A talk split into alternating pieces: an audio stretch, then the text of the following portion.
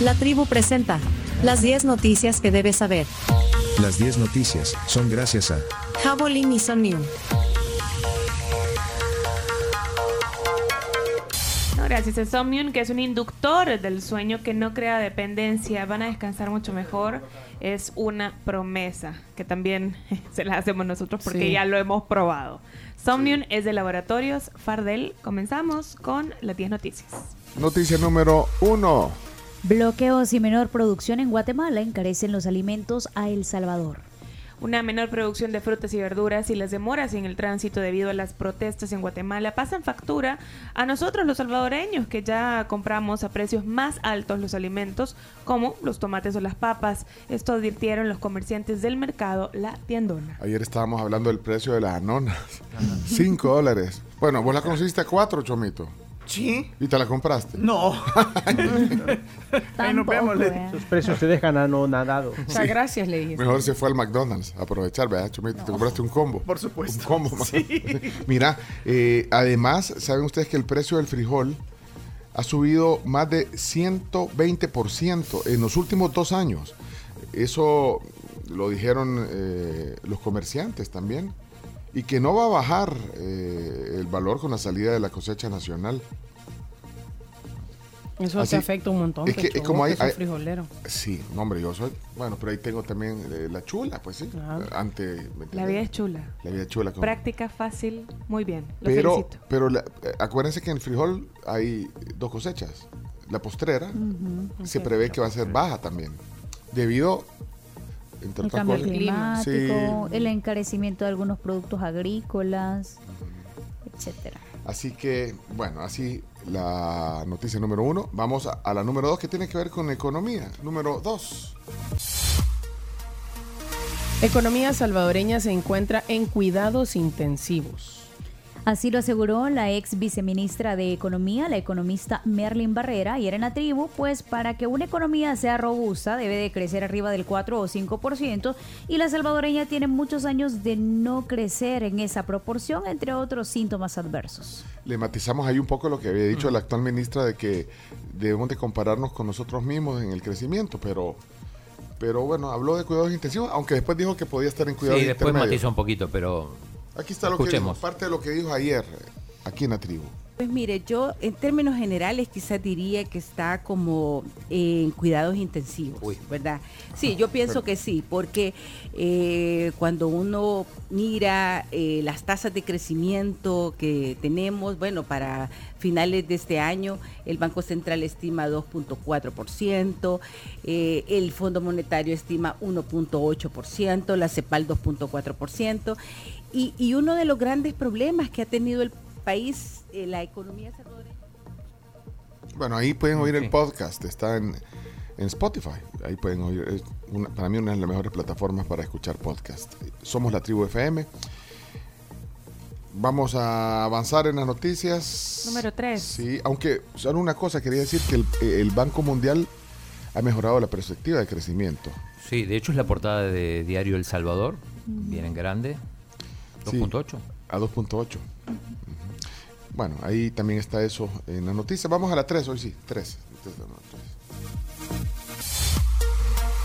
Bueno, re- recorte del FODES le ha ahorrado 506 millones de dólares al gobierno. También tiene que ver un poco de Sí. cifras y datos. Entre enero del año pasado y agosto de este 2023, las alcaldías de nuestro país han dejado de recibir 506 millones de dólares para atender proyectos y otras necesidades de sus municipios, luego de que la Asamblea redujera el porcentaje que se les debe asignar para el Fondo para el Desarrollo Económico y Social, mejor conocido como FODES, y de que fuera creada la Dirección Nacional de Obras Municipales DOM para concentrar en el Ejecutivo los fondos para la realización de las obras. Sí, llama la atención, bueno, el, el ahorrado, ¿no? Porque si es, es realmente ahorro. o- Esa es una de las preguntas que se hacen muchos analistas políticos chinos.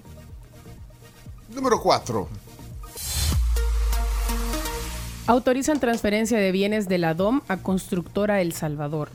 La Asamblea Legislativa aprobó este miércoles un decreto de autorización para que la Dirección Nacional de Obras Municipales transfiriera bienes valorados en 14.1 millones de dólares entre maquinaria y dos plantas asfálticas, esto a la empresa constructora El Salvador Sociedad Anónima de Capital Variable.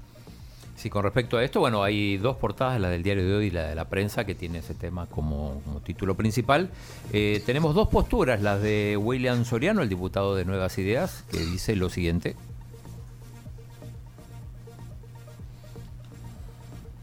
El Estado tiene la facultad a través de la Dirección de Obras Municipales de poder crear empresas que funcionen para el fin que la Constitución mandata. Nosotros en una reforma eh, que hicimos a la ley de la Dirección de Obras Municipales le facultamos el poder crear empresas.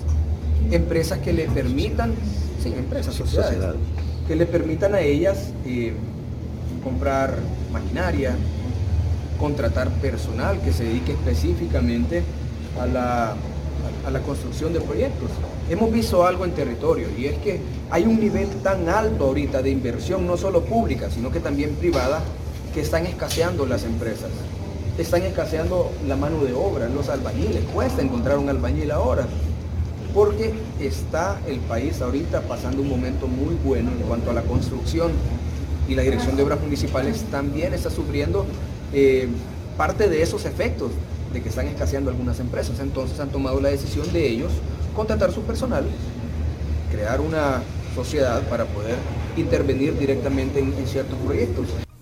Bueno, eh, hay escasez de albañiles, dice, por el buen momento que pasa el país. Eh, en contrapunto, Claudia Ortiz, que votó en contra, no piensa lo mismo, la diputada de Vamos. Algunas reformas, muy buenos días a todos, algunas reformas que se hicieron eh, a la ley de compras públicas como la ley de obras municipales simplificadas, de compras municipales simplificadas, eh, mencionaban que no tenían un conflicto de interés o que era permitido que funcionarios de elección popular o funcionarios nombrados, eh, como los de las elecciones de segundo grado, por ejemplo, no tenían prohibición de ser accionistas o de ser contratistas del Estado, no tenían prohibición eh, de o no tenían un conflicto de interés eh, cuando tuvieran contratos con la DOM.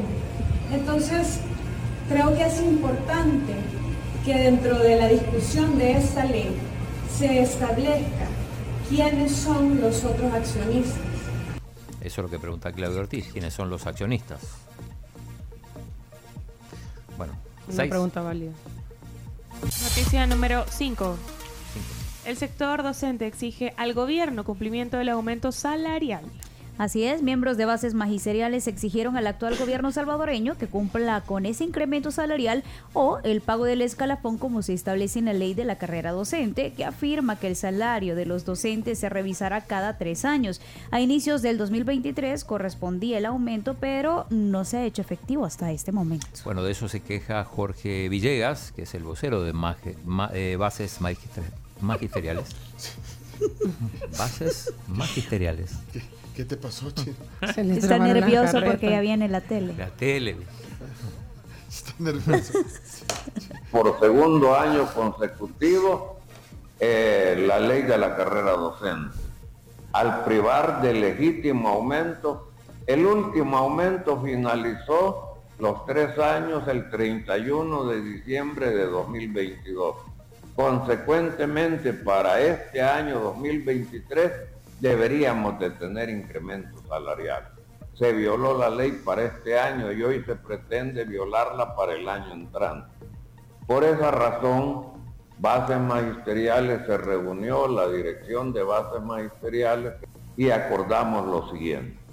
Convocar, invitar a todas las asociaciones y sindicatos del sector magisterio para unificar acciones de presión tendientes a que se restablezca, que se modifique ese de presupuesto general de la nación y que si quieren que digan que queda prohibido para todo, excepto el sector magisterial que tiene su propia ley especial. Ahí está. Y hago así porque me están. no, no sea así. bueno, vamos. No, no, es, es, es como el.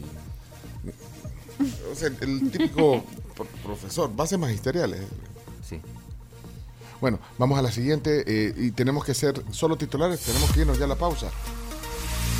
Presidente de la Asamblea descarta que violación de Misata tenga relación con régimen de excepción. Ahí está el audio del presidente de la Asamblea, Ernesto Castro. Tema de los soldados, yo creo que aquí es bien importante y hay que ser responsable en algo. El, el- plan control territorial y el régimen de excepción no tiene nada que ver con lo que hicieron, con lo que hicieron esos seis sinvergüenzas, pues. O sea, si es que elementos malos hay en- en toda la sociedad, ¿verdad? Lo que a mí me alegra es que la Fuerza Armada está accionando en, en- en- en ese sentido. Eh, me alegra que inmediatamente los capturaron y que paguen por, su, por lo que hicieron, pues, Eh, tanto el que, los, los que vieron, los que cubrieron, los que accionaron. Eh, tienen que pagar porque Bueno, eso... ahí está el presidente de la Asamblea. Noticia número 7. Al menos 80 incendios en vehículos se han registrado entre enero y agosto.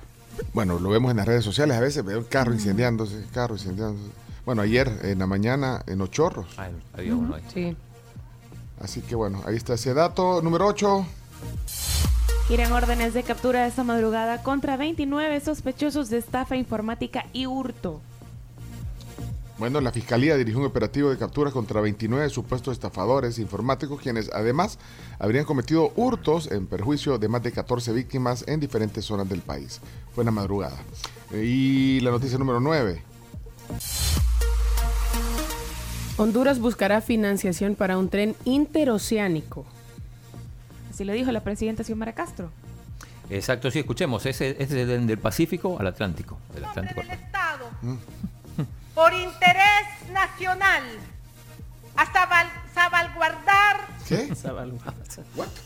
los intereses públicos y sociales de los 9 millones de hondureños que el tren interoceánico para unir el océano Atlántico con el océano Pacífico es un proyecto de interés nacional. Bueno, el tren del... Interoceánico. Tren interoceánico. Denle con todo, sigan, hagan su grupito. Bueno, noticia número 10. Brote de chinches genera histeria en París. Chinches. Sí. Miren, esta vez específicamente la presencia de, de chinches en los Juegos Olímpicos. Claro, que sí, queda, que- queda menos de un No, año para los Juegos es que no- Olímpicos. sí. si no han Y- empezado. Pero no, Por pero, eso es que esa es la histeria, esa es la histeria. Esa es la hay histeria. preocupación porque a menos de un año de los Juegos Olímpicos. Pero esto- en, una- en un año las exterminan, que les pongan régimen de, de régimen de. No, A- no. aquí ¿se acuerdan que Exterminación. régimen de exterminación, pues sí. Pero ¿se acuerdan de la plaga de langostas aquí que intervino el ejército? Claro, hasta con helicópteros. Pero aquí no, no fue tan fuerte como en otros países. Pero hay preocupación. Bueno, bueno. Imagínate, son 7 milímetros de largo el tamaño. O sea. Hasta aquí las 10 noticias que hay que saber. Sí, feliz, bueno. Felicidades. Bueno, vámonos a la pausa porque. eh, y el clima no lo vamos a hacer. Tenemos que hacerlo. Hagámoslo ya rápido. Sí, necesito saber.